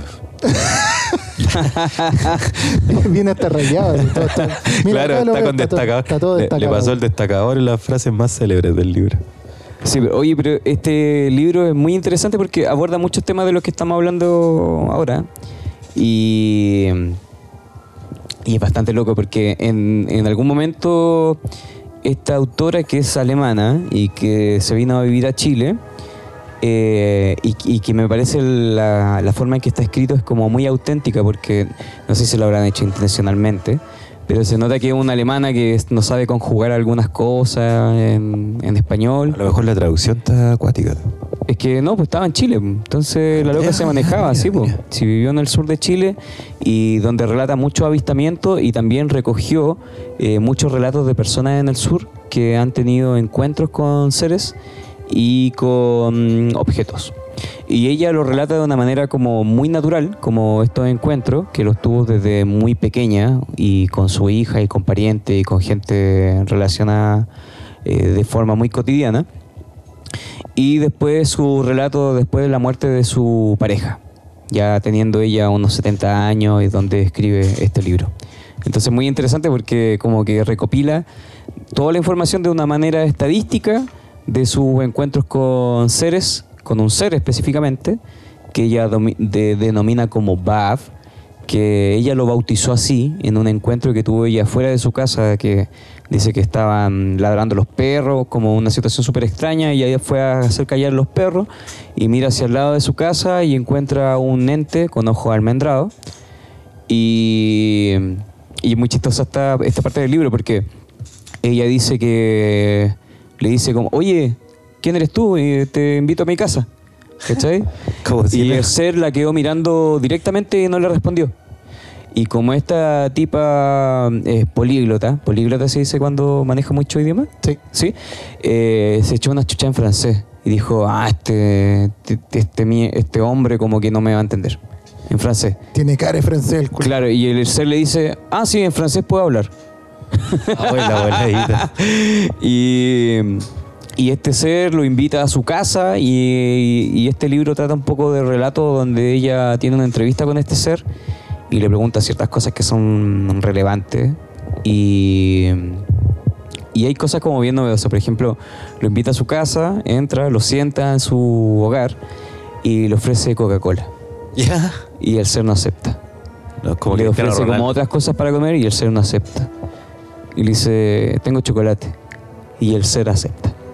Mira, Así que si usted quiere invitar a un extraterrestre a comer, Con- ofrézcale chocolate. su veneno. Voy, voy a poner al toque una trampa fuera del Sí. de mi casa con un chocolate. Me llamó mucho la atención porque hay como harto video que da vuelta de seres que han aparecido como con gente y que relata que el chocolate es como un alimento que disfrutan con nosotros.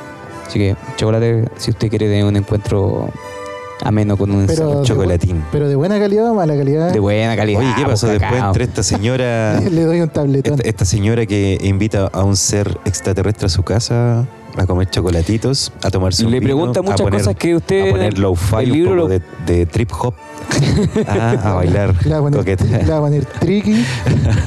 Espérame acá, me voy a poner Claro, voy a poner trick y te traigo un chocolate negro.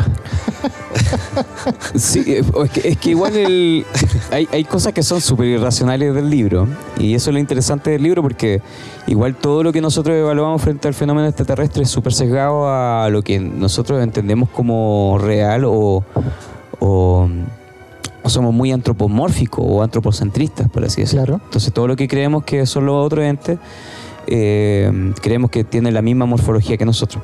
Entonces hay una conclusión súper interesante que ella se pega, porque ella es súper crítica también respecto a este contacto que tuvo, porque de alguna forma sintetiza de que ella no entiende o deduce a través de tres teorías que pueden leer en el libro de por qué ellos están en contacto con nosotros o por qué están aquí.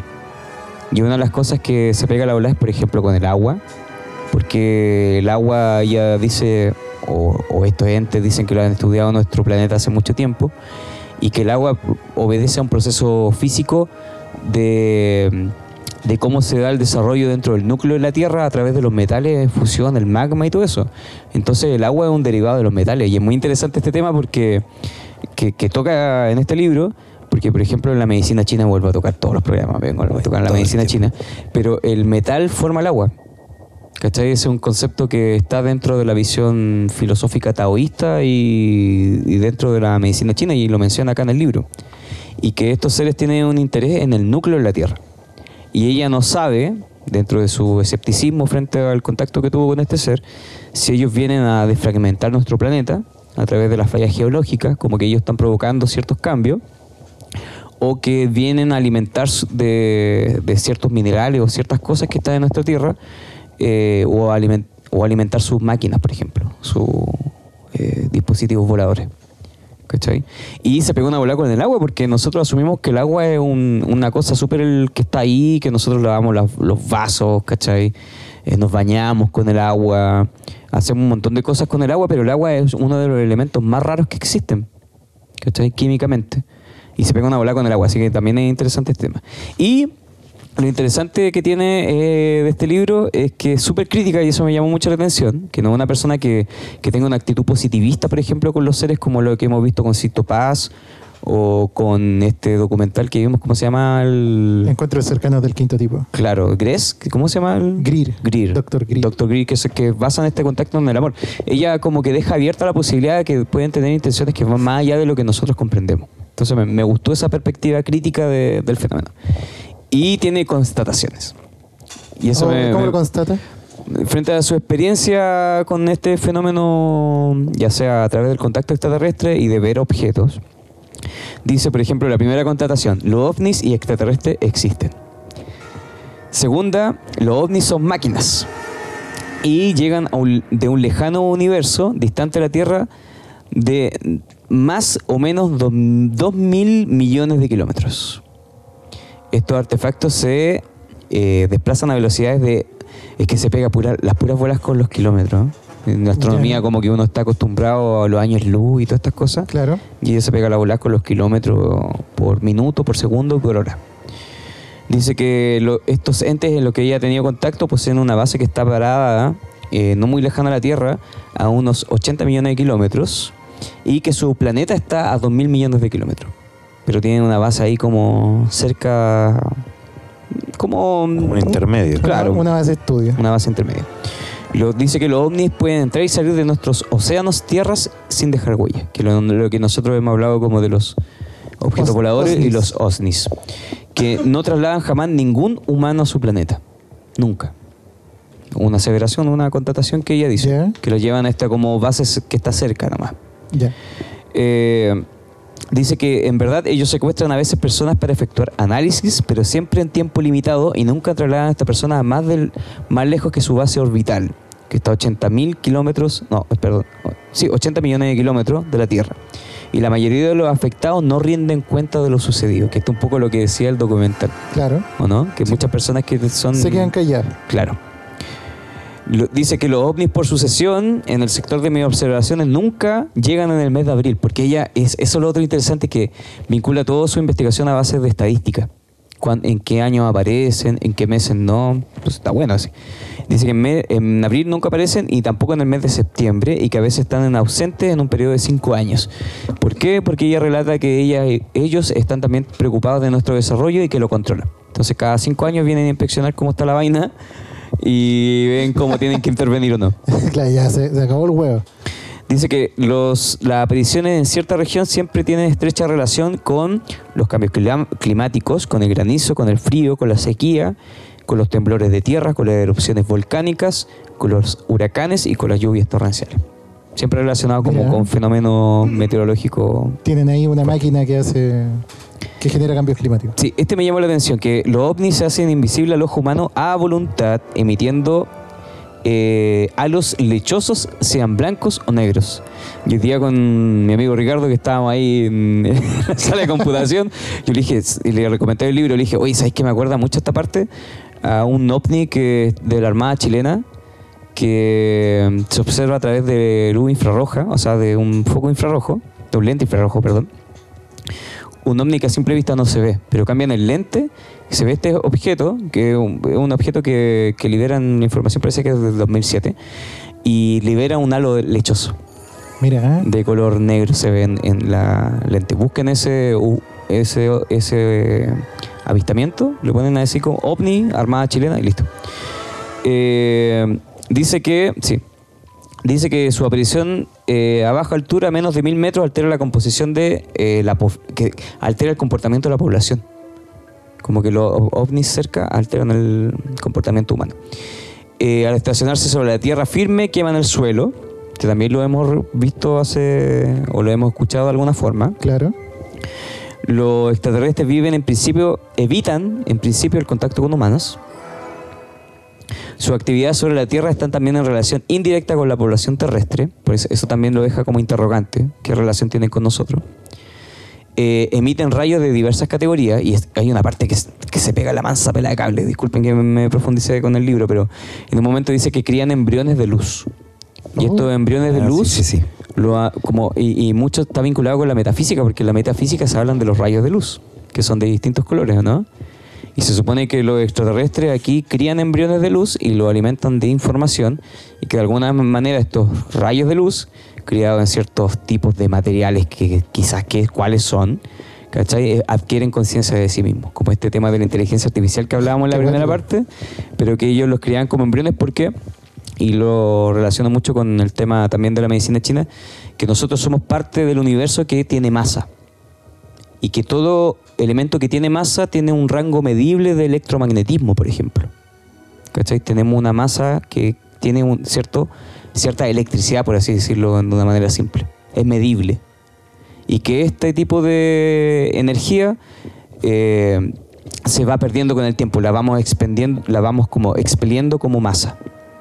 Y que esta masa, eh, que este tipo de también de eh, cosa que expelemos como energía, yang, por así le digo yo, eh, podemos transmitirla a otra persona, por ejemplo. Es interesante, así Sí. que el libro se pega la, la masa. Oiga, habla. oiga, joven Franz. hasta ahí lo dejo nomás. Escúcheme. Sí, Eh, después de este manso spoiler que se pegó del premio que estamos repartiendo, es buen libro. eh, le pido por favor que haga la promoción del concurso. Mire que todavía Sí. hubo polémica ahí en el chat del concurso, así que está interesante igual. Bueno, no voy a hablar más del tema porque en realidad está muy interesante. Es un libro ovnis, lo vuelvo a recargar de Marica. Yo creo que vamos a tener Marica Loyer vamos se lo lleva. Quien Marica ahí Loyer. comparta Estación Espacial, haga un comentario en Sí. nuestra publicación. Yo creo que vamos a tener que alargar el concurso hasta que nos leamos todo el libro. Léanselo, de verdad, léanselo. Eh, es pelacable, me gustó. Eh, No, pero- aparte, como dijo Joven Lalo, está publicada por una congregación religiosa. Sí, eso es extraño. eh, extraño. Y, y a través de la redacción que tiene, la imagen, las imágenes debo decir que no son de no son nada espectaculares. Podríamos ahí como no sé, no, no me convence mucho las imágenes, pero el relato está súper interesante. Claro. Lo conecto con muchas cosas. Así bueno, que los dos, muy los dos libros finalmente los vamos a terminar sorteando en la próxima entrega de Radio Estación Espacial, así que tiene tiempo todavía para concursar. Vamos a estar ahí con una mega sorpresa y vamos a hacer ese. Yo creo que vamos a hacer un en vivo o algo así para poder sortear los libros. Sí. Así y que el libro. Illuminati eh, también está muy bueno eh, para la gente que crea que la conspiración de Illuminati eh, es algo que puede ser muy ficto. Ahí le pegan el aterrizaje a la historia, como de la humanidad, de cuando nace también este, este grupo sectario de personas que se creían iluminadas en su tiempo por su poder económico. Desaparecen, pero la especulación dice que todavía están ahí dando vueltas Entre las sombras. entre las sombras y el libro ahí te, te, te- te aclara un poco de cómo nace el sistema económico, la, la política, la geopolítica, como dijo Joven Lalo también ahí, que se pegó su síntesis. Así que dos libros que están maravillosos para que usted pueda leer relacionados ahí con el tema que estábamos hablando del Black Lodge, que son la raza extraterrestre. Aquí también habla de distintos tipos de seres asiáticos, peludos, un montón de, de seres, entidades que se manejan a un nivel que nosotros aún no estamos desarrollados. Y, disculpa, para terminar, otro tema spoiler. que dice que si nosotros queremos avanzar hacia el contacto extraterrestre, y esto me pareció súper interesante, y llegar a tener su nivel de desarrollo, nosotros nos vamos a tener que modificar. Entonces ella habla un poco de que nosotros vamos a tener que optar por la ingeniería genética para poder llegar a tener este nivel de contacto y nivel de viaje. Por ejemplo, si queremos ir a Marte, nosotros nos vamos a tener que modificar de alguna forma nuestros cuerpos porque están adaptados a nuestra Tierra. Eso es algo súper real. ¿cachai? Hay problemas con nuestra biología al salir ya de nuestro espacio atmosférico, que es la radiación, por ejemplo. Los astronautas sufren mucho con eso. Entonces ella habla de que nosotros vamos a tener que lograr un transhumanismo, una eugenesia, que es el próximo tema que a lo mejor vamos a hablar. Yo sabía que la wea iba por ahí. Sí. Sí, entonces por eso yo lo Volvimos planteé, transhumanismo, viejo. porque ella habla de este tema. Oye, ¿cachai? Entonces lo, súper interesante. lo que no está observando el fiel oyente o la fiel oyente de Radio Estación Espacial es que el Franz, mientras estuvo hablando todo este rato del libro, tenía el libro en la mano y lo agitaba como si fuera una Biblia. Una. Biblia todo el rato. Y eso a mí me dio un poco de temor, weón. En cualquier momento el Franz se va a armar una secta. Ya tiene, No, para nada. E- ella, ella, Te- ella tenés- barría el tema de la secta y me parecía súper interesante. acuérdate que tenéis toda la red flag con, con, con- con el delirio mesiánico Frank Kramer. No, véalo. Oye, y, y, para sintetizar con la última parte. Ya se hizo una que cuenta a- nueva ella de habla de Instagram. BAF y, y una de las conclusiones, que, ah, esto es un spoiler. Este, No hay- no este hay de verdad es un spoiler porque está relacionado con el primer tema que hablamos. Que ella dice que duda incluso de que este ser que la visitó y que estuvo hablando y que, que estuvo en su casa, ella no duda de que pueda ser un robot muy avanzado. También puede ser. ¿cachai? Que, hayan, que haya sido programado para comunicarse con ella, que tenga cierta forma antropomórfica, para que nosotros podamos relacionarnos con, con esta inteligencia que son superiores. Porque como les dije, podría ser hasta un rayo. Un Claro. rayo consciente de sí mismo, que es lo que plantea este, este, este libro de Marica Lorie. Oye, muy, Muy buen bueno. tema. Lo Mazo de Bueno, spoilers. te voy a sacar un aplauso, a ver, calmado. Mazo de spoilers, sí. No sé si me dan ganas de leerme el libro. Yo en realidad no, No, voy a nada porque estoy sumamente envidioso. Sí, Porque yo le dije Lalo, oye. Lalo, presta el libro para acá y todo el tema. No, no, no, que el concurso. Y después llego acá y encuentro el libro, todo lo que es manoseado. Sí, tiene hasta unas esquinas dobladas, unas esquinas marcadas. Unas manchas de aceite. una joya, una joya como Sí, dijo el Lalo igual lo tiene hace harto rato. Él lo encontró por ahí buscando entre las calles porteñas, así que Siempre está- es una joya. Encontró una joya, Juan Lalo. Así es. Eh, bueno, para finalizar, Álvaro, ¿quiere recomendar algo? Decirle a la gente, a la gallada de Radio Estación Hoy lo pasé muy bien. Quiero mandarle un saludo muy especial a toda la gente porque la semana pasada nos salió el saludo que le tenía a los muchachos. Porque hubo ahí una ráfaga solar que nos cagó la antena y se cortó toda la parte de los saludos. Ráfaga Solar, eh, igual, Franz, borracho. Oye, qué soblete este weón. Bueno, quiero mandarle un saludo a cuarto de kinesiología de la U, eh, de la, de la UV, me iba a decir, cacha, man. Voy a empezar de nuevo si no me van a wear. Eh, quiero mandarle un saludo a todos los muchachos que estamos ahí en- dando las batallas los kines ahí. Eh, estamos en, en cuarto año ya, cabros, pongan el aguante a todos los muchachos ahí, la pandilla de atrás, está claro. Así que les mando un super besito a toda la gente que se ha comunicado con nosotros también, que bacán que hayan subido harto las escuchas, se lo agradecemos harto. Estamos en plan de mejora para ustedes y, y eso. po. Aunque no se Saludos. note a veces. Saludos y besitos eh, para todos el mundo, para todos en el mundo. Ya, un super beso. Un super beso para vos eh, también. Franz, ¿quieres recomendar algo? ¿Decir algo al final? Sí, tengo. mm, No sé si están viendo, chiquillo, aquí en mi proyección. ya. Una página que se llama UFO Stalker. Oye, disculpe a la gente que nos está escuchando que estamos comiendo. Pero Oye, que- de nuevo, están comiendo. Disculpen, disculpen. Pero esta página que se llama ufostalker.com es un mapa que de todo el mundo donde la gente eh, informa sobre avistamientos No, hermano, UFO. Venezuela está acá. ¿Eso es Venezuela o Colombia? Eh, Colombia. Y Eh, es como un Waze, pero con nave espacial. exacto, entonces aquí salen todos los tipos de avistamientos que puede relatar la gente y también encuentros. ¿Cachai? Porque, por ejemplo, aquí vemos el típico platillo volador, ¿cierto? Que informan. Claro. Eh, aquí más abajo, si podemos ver, está este tipo de ovni triangular, Black Triangle eh, Sighting, no sé cómo... Sighting. Ay, claro. voy a subir fotos y videos, weón. Exactamente. Entonces, esta es una comunidad que se llama ufostalker.com y también relatan encuentros cercanos de, del tercer tipo. Mira, ahí en Salta, arriba en Argentina, ahí hay un marciano. Aquí está, ¿verdad? ¿Viste? Oye, saldrá joven. Alien ¿no? Encounter. Entonces ahí hay de todo tipo de información. Cuatro seres negros, mira ahí. de pueden- gran tamaño. Ujú. Entonces esta página UFO Stalker para todos los que les guste cazar eh, Muy bueno, ovnis. muy bueno. Yo voy a, voy a subir el que vi el otro día. Oye, me acordé de Andrésor. Le mando un saludo muy grande, joven Andrésor. A Sí. Lalo también, que hoy día no pudo estar. A, a Fernandito también de Time Machine Distro, que es fabuloso eso. Me acordaba parte de él. Me apareció en sueños. Oh. Eh, al tuto. Al tutito también, lo más grande que le está poniendo bueno con, con iTech. Así que le Ay, mandamos. Lucky. Ay, Lucky se llama ahora. Eh, ay, Lucky. Ya, yo, para cerrar ya esta edición de Radio Estación Espacial, como todos los capítulos, quiero recomendar música. En esta oportunidad es un EP de una banda que se llama The Mantis Opera, que se llama Four, Four Movements. Disculpen la pronunciación. Y es cortito, dura media hora, tiene cuatro temas y de verdad que es muy bueno. Ya, así que ojalá que lo puedan escuchar. ¿Qué género es? Mayor información sobre la banda no tengo. Eh, tienen solamente dos EP. Ojalá que saquen disco pronto. Es un disco del año 2016. Y mira, así como qué estilo, tiene muchos estilos como math rock, eh, a veces un poco eh, como medio stoner, a veces muy calmado, como folk rock. Se parece mucho a Grizzly Bear o al proyecto solista que tiene Daniel Rosen, a Department of Eagles, a TTNG. Entonces tiene una amalgama de bandas a las que se parece, tiene harto de Radiohead. eh, y de verdad, lo- por lo menos lo que logran en este EP que se llama Four Movements es muy, muy bueno.